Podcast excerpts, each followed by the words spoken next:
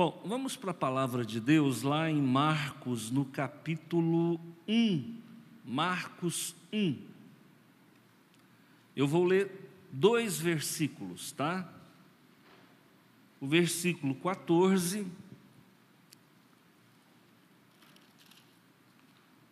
Marcos 1. Eu vou ler o versículo 14 e também vou ler o versículo 15. Muito bem. A palavra do Senhor diz assim: E depois que João foi entregue à prisão, veio Jesus para a Galileia, pregando o evangelho do reino de Deus e dizendo: O tempo está cumprido e o reino de Deus está próximo. Arrependei-vos e crede no Evangelho. Vamos lá, só o versículo 15, você comigo. E dizendo: O tempo está cumprido, o reino de Deus está próximo. Arrependei-vos e crede no Evangelho. Senhor, em nome de Jesus, na palavra nós queremos nos deleitar, juntos, unidos, consagrando ao Senhor esse momento onde o Senhor tem a liberdade para falar a cada coração, tocando vidas, transformando corações, renovando a esperança e aumentando a fé. Meu Deus, aqui está um povo que crê, também um povo que ora. Nós oramos sabendo que o Senhor é bom e que a sua misericórdia dura de forma eterna. Vem, Senhor, com a tua boa mão, derrama esse azeite quente sobre cada coração e sobre cada vida. Senhor, vai quebrando as barreiras vai quebrando, vai rasgando o céu. Senhor meu Deus, desfaz o céu de bronze, mas traz a tua presença de forma manifesta no nosso meio, em nome de Jesus. Amém. Queridos, eu quero falar sobre o ministério de Jesus e nós vamos trabalhar com o versículo 15 apenas tá bom? Vamos trabalhar com o versículo 15. O Evangelho de Marcos. Há um consenso entre os teólogos né, da alta crítica, eles entendem que o Evangelho de Marcos foi o primeiro evangelho a ser escrito. Por que acreditam que o Evangelho de Marcos foi o primeiro? Porque ele é o menor. E sempre quem vai copiar do menor acaba aumentando. Então, supostamente, Marcos escreve, depois Mateus também, olhando o Evangelho de Marcos, escreve o dele, Lucas, também olhando o Evangelho de Marcos, escreve o dele e coloca algumas coisas que não estavam no Evangelho de Marcos. Por esse motivo, o Evangelho de Marcos possivelmente seja o primeiro. Agora, esse Marcos aqui, nós entendemos que ele era João Marcos, era aquele discípulo de Jesus que viajou com o apóstolo Paulo, né?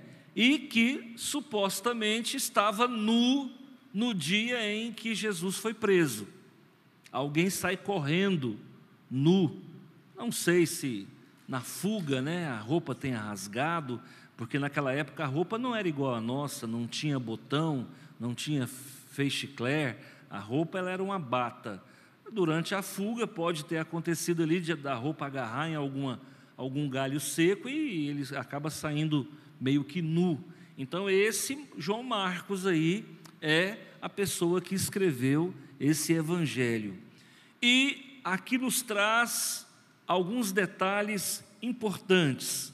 Olha, diz o seguinte,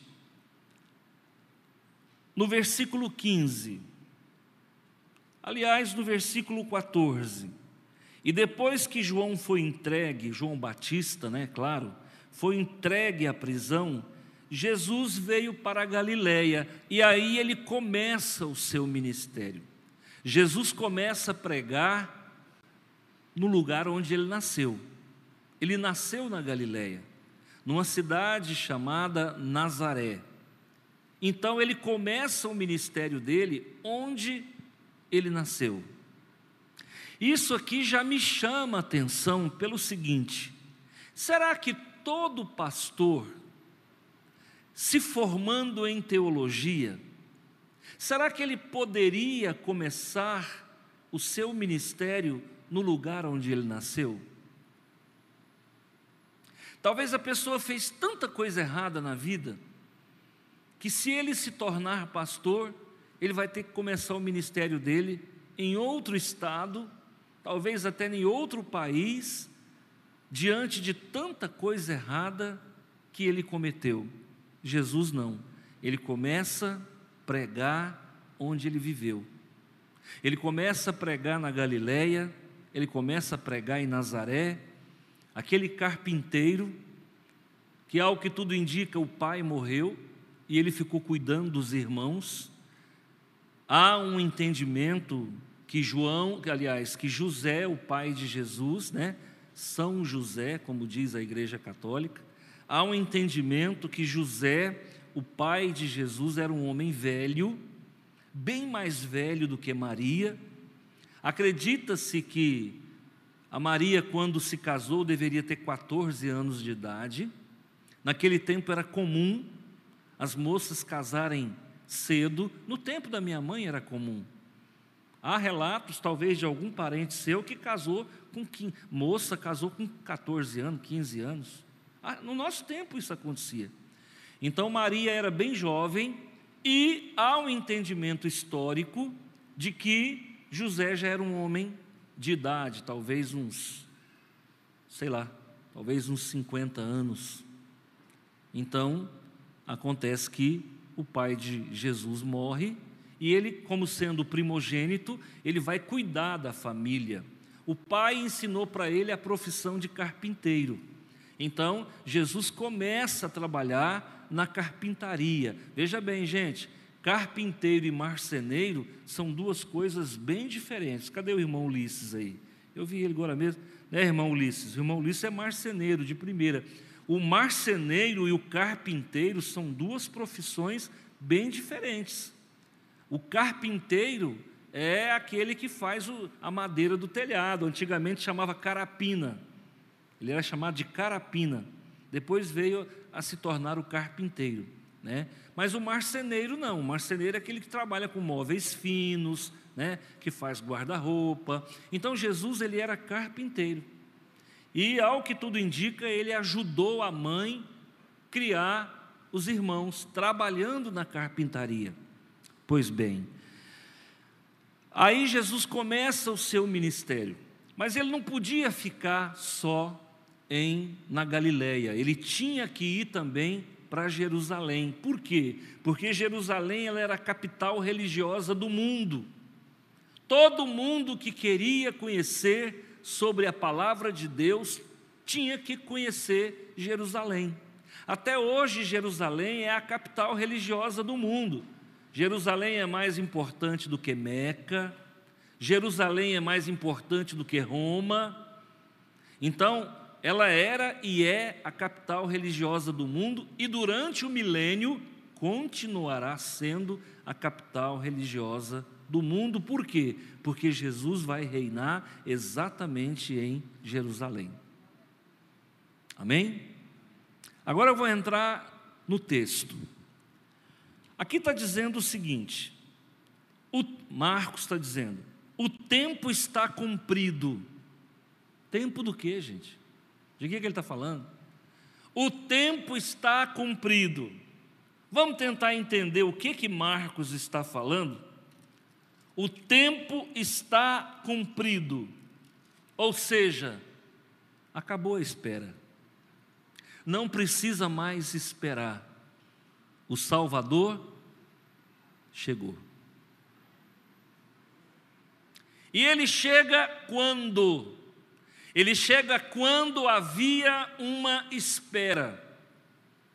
Porque lá no jardim do Éden, a Bíblia relata que Deus tinha comunhão com o homem. A Bíblia relata que Deus andava no jardim do Éden. Então Deus não habitava com o homem, mas ele se relacionava diariamente com o homem. Após o pecado, o relacionamento quebrou. Perdeu a comunhão com Yahvé. Adão e Eva, expulsos do paraíso, criou um abismo, o pecado criou um abismo muito grande entre Deus e o homem. E aí, Deus começa a escrever cartas para a humanidade. Deus começa a dar sinais de que queria uma reconciliação. Quem foi a parte ofendida? Foi Deus. Mas quem é que busca reconciliação? É Deus. Normalmente, quando a gente desentende com alguém e alguém nos fere, alguém nos faz mal, a gente fica esperando que aquela pessoa venha procurar e pedir perdão, sim ou não? Deus não fez isso. A raça humana agrediu Deus, é, traiu Deus. Adão foi um traidor da confiança do Senhor, rompeu o relacionamento, mas ao invés do próprio Adão buscar uma reconciliação com o Pai, é o próprio Pai que vai buscar a reconciliação com o filho.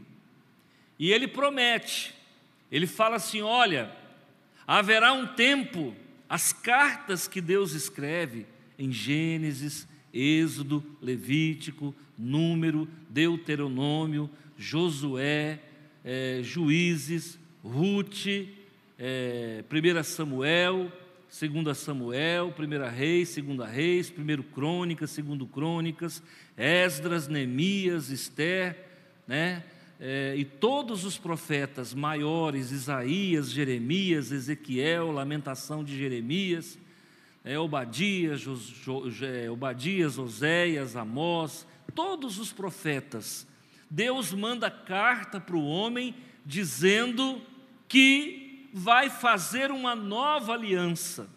O próprio Moisés relata que um profeta viria, Isaías fala que viria um renovo. Jeremias fala que Deus trocaria o coração de pedra por um coração de carne. Isaías fala isso, e aí faria uma nova aliança. Então, os judeus estavam esperando que, que essa aliança fosse firmada. Lá em Isaías 43 fala: Eu sou o seu Salvador. Lá em Isaías 41 fala: Eu sou o seu redentor. Então havia uma expectativa, havia uma promessa, havia uma espera. Então, quando chega aqui no livro, na, no Evangelho de Marcos, ele começa assim: o tempo está cumprido. Pronto. Acabou a espera. O que foi profetizado agora está se cumprindo. Está cumprido. Para falar a verdade, está cumprido. Não é nem se cumprindo. Já se concretizou. Agora Deus não vai mais andar no jardim uma vez por dia. Agora Deus vai habitar com o homem. Deus agora vai habitar com o homem, na pessoa do seu filho.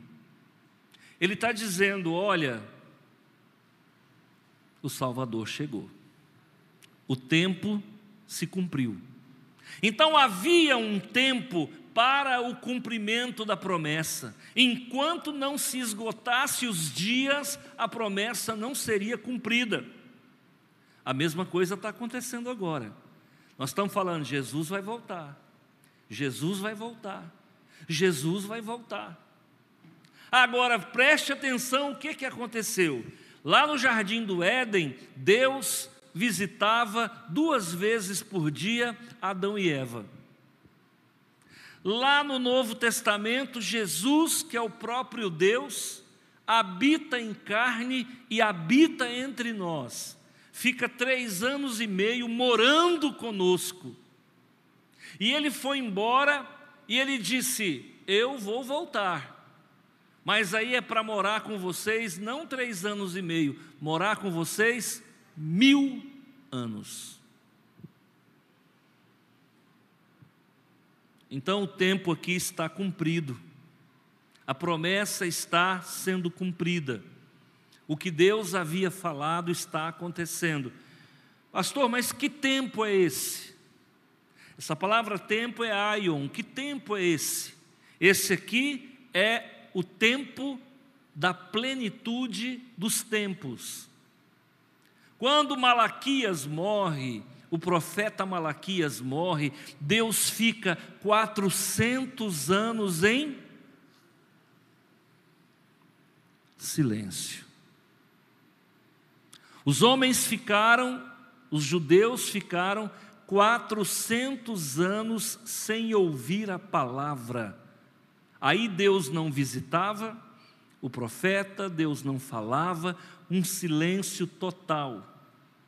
Nesse tempo, o judaísmo se descaracterizou e se tornou uma religião falsa, se tornou uma religião hipócrita, onde havia somente interesse político, mas não havia interesse espiritual. Concomitantemente, o reino, os poderes bélicos saem do Egito, vai para a Síria, da Síria vai para a Babilônia, da Babilônia vai para os persas, dos persas vai para o grego, dos gregos vai para os romanos. Então a plenitude dos tempos conta agora com um império humano chamado Império Romano, que começou 500 anos antes de Cristo a se formar. Foi se formando lentamente, enquanto Dario perdia para Alexandre o Grande o poder do mundo. Quando chega no ano de 67 antes de Cristo, Pompeu, o general Pompeu, que era um general romano, ele toma, sitia Jerusalém, e agora Jerusalém deixa de ser uma província síria e passa a ser uma província romana, graças ao imperador, ao general Pompeu. Quando Jesus nasce, Roma está sob o domínio do Império Romano. Quando Jesus nasce, os judeus, perdão, os judeus está sob o domínio do Império Romano e pagava pesados impostos a ponto de perguntarem para Jesus: é lícito pagar a César o tributo? Jesus disse: é. Dai a César o que é de César, dai a Deus o que é de Deus. Então, os judeus estavam debaixo da tutela dos romanos. E Jesus, então, ele surge na plenitude dos tempos. Por quê? Quando o Império Romano assume o mundo, assume o poder, ele começou a construir estradas ele inaugurou o sistema de correios. Antigamente, antes do Império Romano, era muito perigoso viajar. Com o Império Romano, não. Por quê? Porque eles colocavam guaritas de soldados em todos os lugares. Eles pavimentaram as estradas, não tinha o asfalto, mas eles faziam broquetes e broquetava toda a, a estrada, ela ficava pavimentada. Os romanos trouxe o que nós chamamos de a pax romana, ou seja, a paz romana. Agora você pode comprar e vender, agora você pode carregar dinheiro, o, o, ladrão não vai te roubar. Agora você pode viajar, não tem mais aquele perigo, porque os soldados romanos estavam em todos os lugares e o ladrão era pregado na cruz. Quem era prego, pego roubando, ele ia para a cruz. Quem era pego tentando contra o Estado, ele ia para a cruz. Então, a plenitude dos tempos é exatamente o momento em que Deus precisava para mandar o seu filho, e é isso que aconteceu.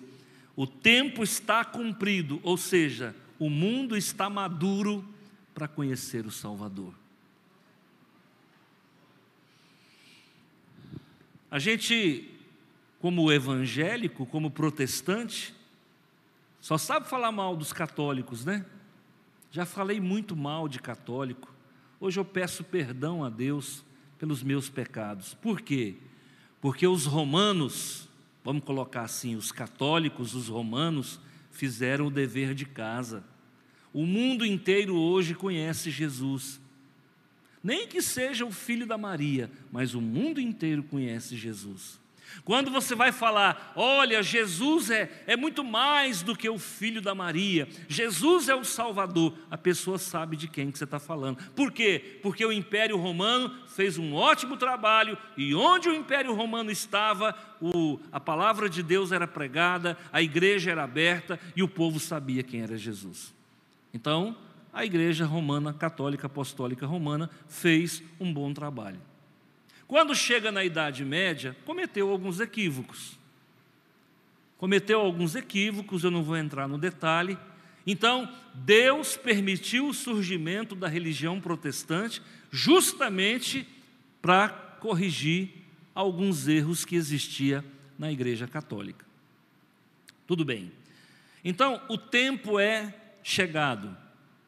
E a plenitude dos tempos vem com o nascimento de Jesus.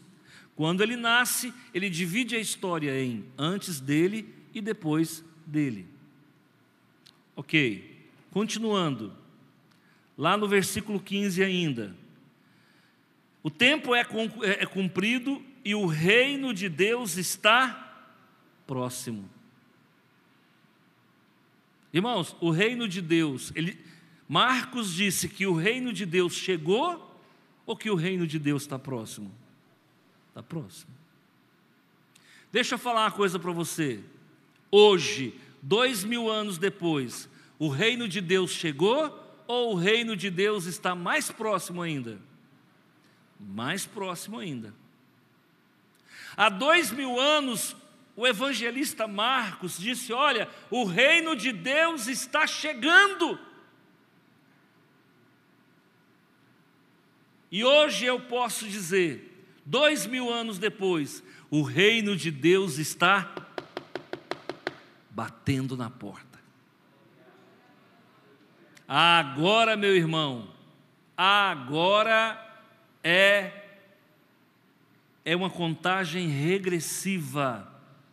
Agora nós estamos aí às portas da chegada do Senhor Jesus. Agora o reino de Deus, ele está tão próximo, tão próximo que a gente já pode começar a ver os sinais da chegada do reino de Deus. Agora a gente já pode ver sinais nos céus.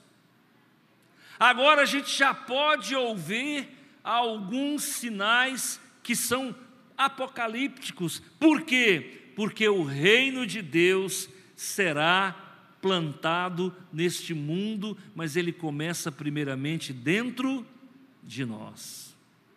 Qual é o papel da igreja? O papel da igreja não é construir templo suntuoso, o papel da igreja não é construir basílica, não é construir catedral, o papel da igreja não é ficar rica, a igreja só tem uma função: anunciar a chegada de Jesus.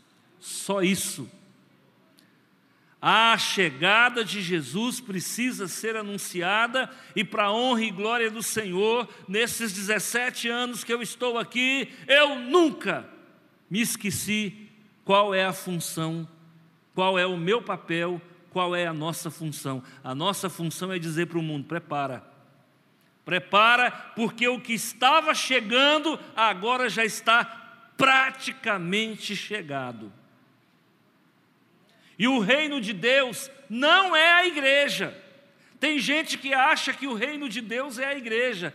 Pelo amor de Deus, a igreja é um pedacinho da unha do reino de Deus. A igreja é um fio de cabelo do reino de Deus.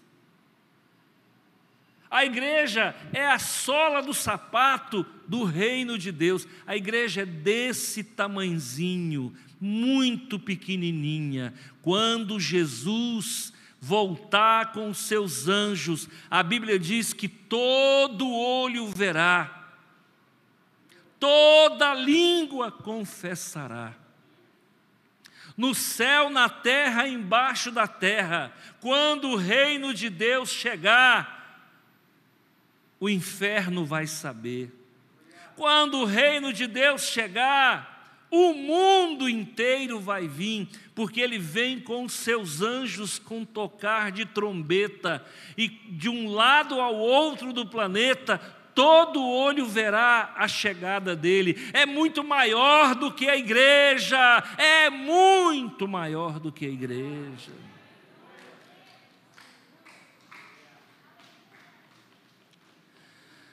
Nota 10 para o testemunha de Jeová. Hoje eu estou bonzinho demais. Eu estou perdoando até testemunha de Jeová, irmão. Nota 10 para o testemunha de Jeová. Você sabia que eu ouvi de um testemunha de Jeová que todos os dias, quando amanhece, ele abre a janela do, do seu quarto e olha para o céu para ver se Jesus não está voltando. Eu acho que todos nós deveríamos fazer isso todas as manhãs, olhar para o céu para ver se já não tem nenhum anjo descendo.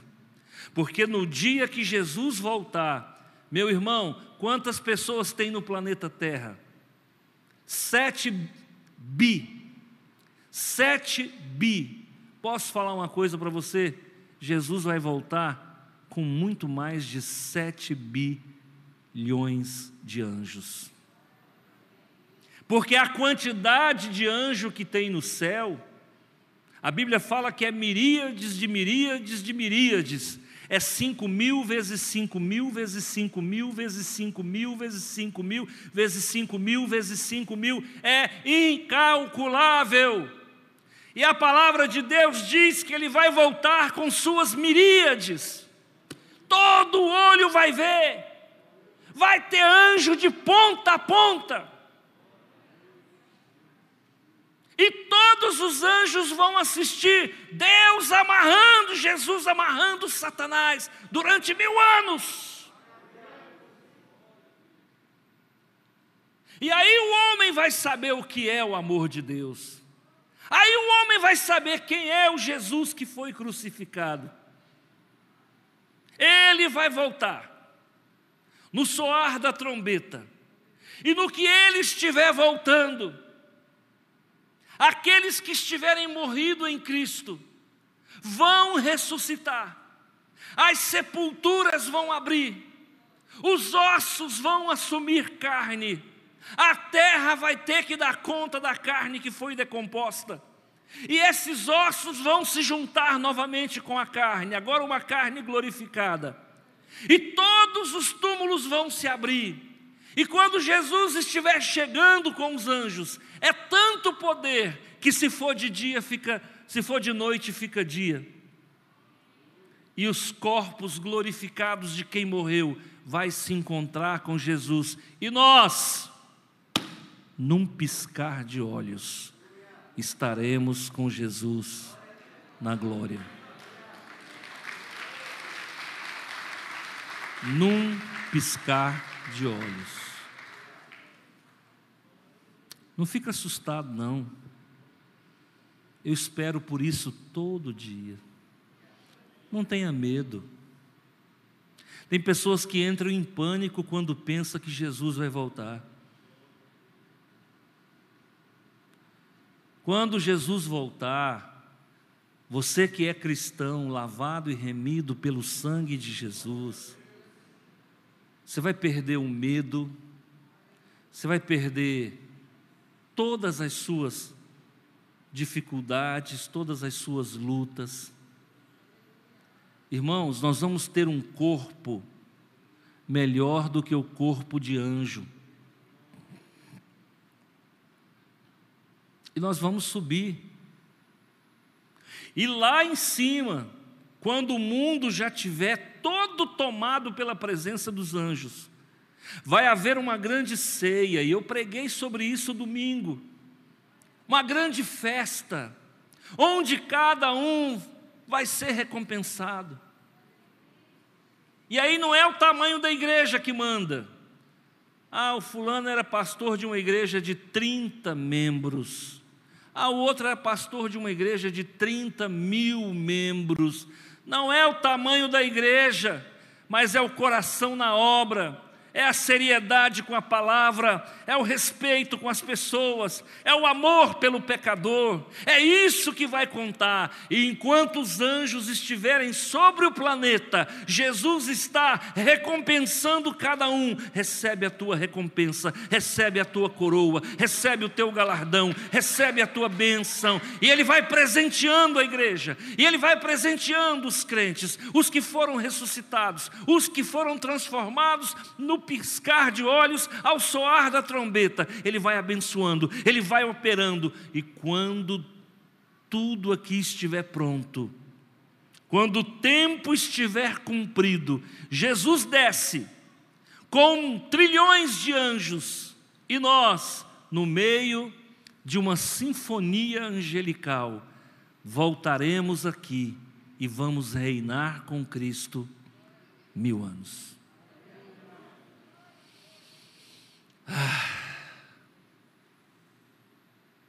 É forte. É forte. Vocês não sabem o que nos espera. Você não sabe o que nos espera.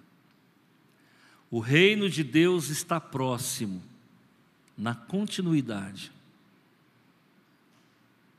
Agora, uma palavra para quem ainda não faz parte do reino de Deus. Arrependei-vos, crede no Evangelho. E o que está escrito no Evangelho? Que Jesus morreu pelos seus pecados e ressuscitou ao terceiro dia. Arrependei-vos. Arrependei-vos. Quem será que virá aqui na quarta-feira? Cada um que vai vir aqui, que você vai convidar, eu sei, na quarta-feira não, na quinta-feira. Cada um que vai vir aqui que você vai convidar, vai ouvir uma palavra, mas o maior presente não é a bênção que ele vai receber, mas é o arrependimento que ele vai demonstrar e a fé que ele vai depositar no Evangelho de Jesus. Arrepende. Irmãos, deixa eu falar uma verdade para você. O coração do homem é ruim. Irmão, agora vamos falar aqui, vamos de porta para dentro. Se puder trancar a porta aí, para os vizinhos não ouvirem. Irmãos, nosso coração é ruim. Nosso coração é ruim, irmão. A gente o tempo todo está julgando as pessoas. O tempo todo a gente está achando que é melhor do que os outros. O tempo todo a gente quer levar vantagem. O tempo todo a gente acha que merece mais do que ganha. a gente não tem dó das pessoas. O tempo todo, irmãos, a gente está pecando. Então, esse arrependimento não cabe só para o ímpio, ele cabe para nós também. O ser humano é mau. Às vezes a gente vem para a igreja e coloca o uniforme de crente, né? A gente tem a coreografia de crente, fala igual crente, paz do Senhor, está amarrado. Eu repreendo em nome de Jesus. Sai, Satanás. A gente fala igual crente, anda igual crente, veste igual crente. Um dia terminou um culto de quinta-feira, passei na farmácia para comprar um remédio. E a gente quer ser espiritual, né? Às vezes, né? E eu cheguei na farmácia lá, falei, o senhor tem um remédio fulano de tal? Ele falou, tem. Olhou para mim e falou assim, o senhor é pastor, né? Eu falei, nossa, minha espiritualidade é tão grande que ele percebeu. Só de olhar para mim, ele percebeu. E enquanto ele virou as costas para pegar o remédio, eu fiquei. A gente estufa o peito, murcha a barriga, fica bonito. Eu falei, não, eu tenho que, eu tenho que ouvir ele falar. Eu, eu percebi pela sua, pelo seu jeito, pelo seu olhar, eu percebi que o senhor era pastor. Eu, eu, eu não aguentei. Falei, deixa eu fazer uma pergunta para o senhor. Como é que o senhor descobriu que eu era pastor? Ele falou, por causa da gravata e a camisa de manga comprida. Irmão, quase morri. O povo está vendo que eu sou crente é pela roupa, não é pela atitude, meu Deus. Ai, ai, ai. O povo enxerga que nós somos crentes porque usa o cabelo batendo na popa. O povo descobre que a gente é crente porque a mulher usa uma saia lá embaixo. O povo descobre que a mulher é crente porque ela não depila as pernas, quase que eu caio, meu Deus. Meu Deus, meu Deus. A nossa espiritualidade não está contagiando ninguém.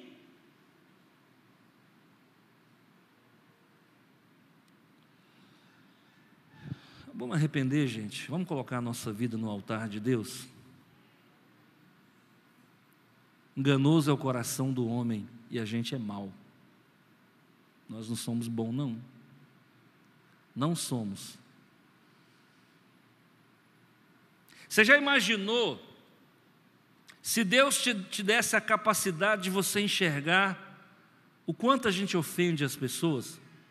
E o Senhor falasse assim: Ó, eu vou te dar uma capacidade de você enxergar o quanto você já ofendeu as pessoas. Aí ele fala assim: ó, agora eu vou, vou recolher você, vou trazer você para a eternidade.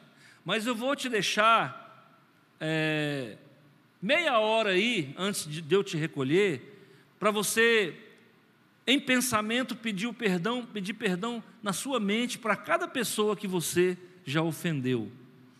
Eu tenho certeza que a maioria vai dizer, Senhor, meia hora não vai dar. Eu vou te dar uma hora, Senhor, para falar a verdade, uma hora também não vai dar. Porque nós já ofendemos muita gente. Muito, muito, muito, muito, muito.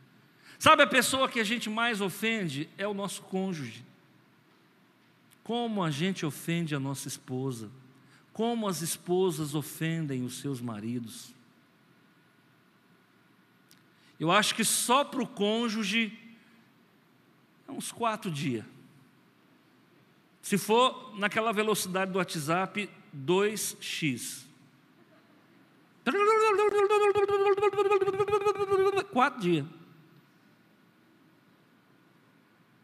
Isso o marido, a mulher é 12 dias. Na velocidade 2x. Amém? Só os homens que falam amém. Vocês estão guardando mágoa do pastor. Perdoa esse homem. Ele é boca de Deus na sua vida, irmã. Fala Deus, olha lá. Essa mulher vai te pegar quando chegar em casa.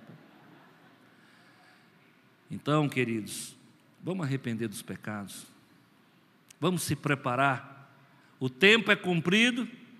O reino de Deus está próximo, próximo, próximo, próximo, bem próximo. Arrepende, crê na palavra, prepara, porque Jesus está voltando. Amém? Quem pode dizer glória a Deus? Maranata. Maranata. Eu digo Maranata e você fala vem Jesus. Maranata. Maranata. Maranata. Amém. Deus te abençoe. Eu vou orar com você, tá bom? Ó, Sumana que vem, campanha da restauração, já vai entrando aí em consagração, pelo teu milagre, pelo milagre do teu irmão. Ah, sim, tem finanças para restaurar. Deus vai restaurar saúde. E por, por falar em saúde, eu quero falar de duas pessoas que o pastor Gessé falou aqui, né? Mas eu quero falar de duas pessoas que estão muito doentes. Muito doentes. Um é prima primeira minha. Ela teve uma notícia muito ruim hoje. Ela chama Jovair. E o quadro dela é muito grave. Mas ela não perde o sorriso. Você pode chegar na casa dela, ela está ruim. Ela levanta, vai fazer o café. E também quero falar do Paulinho, né? que a gente chama de Paulinho, mas o nome dele é Paulo Rogério Leão, filho do professor Luiz Alberto. Aquela escola municipal, professor Luiz Alberto, em homenagem ao pai dele, que foi vereador em Rio Verde, presidente da Câmara muito tempo. Os mais antigos de Rio Verde sabem quem era o professor Luiz. Ele morou ali na Vila Rocha, na Vila Adriana, pertinho de nós. Ele faleceu há uns anos atrás, há 20 anos atrás. Então, agora o Paulo está doente. E eu quero dizer para a família do Paulo, nós vamos orar por eles.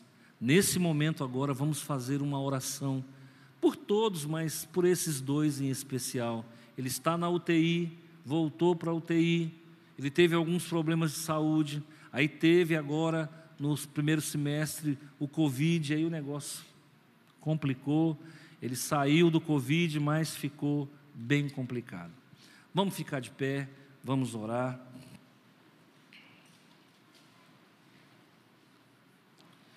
Senhor meu Deus e Pai, em nome de Jesus, existem muitas pessoas doentes, às vezes desenganadas, precisando de um milagre. Pessoas que estão, Senhor, também algumas em fase terminal de vida. Quero aqui, Senhor, pedir pela Jovair, que é minha prima, quero pedir pelo Paulo, Paulinho, que está na UTI em estado muito grave. Tem compaixão, Senhor. Tem compaixão dessas famílias que estão sofrendo. Tem compaixão dessas pessoas que estão sofrendo. Meu Deus, faz o milagre, meu Pai. Faz o um milagre, lembra-te de nós. Senhor, lembra-te de nós, Pai. Quantas vezes já erramos muito, mas quantas vezes também te alegramos. Tem compaixão, meu Deus. Quantas pessoas estão doentes, morrendo. Quantas pessoas estão, Senhor, sofrendo sequelas do Covid, ou estão em estágio de câncer avançado tem compaixão, meu Deus. Perdoa os nossos pecados. Atende, Senhor, a nossa oração na noite de hoje. Vai, Senhor, com a tua mão santa, curativa, coloca a tua mão exatamente no local onde precisa ser restaurado. Nós começamos hoje essa campanha de restauração, restauração da cura, restauração da saúde, restauração da alegria, da felicidade, restauração da vida, Senhor. Oh, Shebano Deramasu Kenaya Domenas. Vai, meu Senhor, entrando pelas portas. Vem, Senhor meu Deus, com os teus anjos. Vai entrando nos hospitais, vai entrando naquela casa, vai, Senhor meu Deus, colocando a mão, aquece com o teu poder, queima toda a mazela, passa o bálsamo de Gileade, opera, meu Deus, opera, opera, opera, opera, opera, opera, Senhor, com o teu poder. Nós cremos na oração que se faz neste lugar. Abençoa-nos, abençoa-nos, em nome do Pai, do Filho e do Espírito Santo. Amém. Que Deus abençoe a sua vida. Vai na paz. Se alguém quiser oração, vem aqui, os intercessores da corrente vão fazer oração por vocês. Os que estão de colete azul vão orar por vocês, caso alguém queira, tá? Deus abençoe. Obrigado.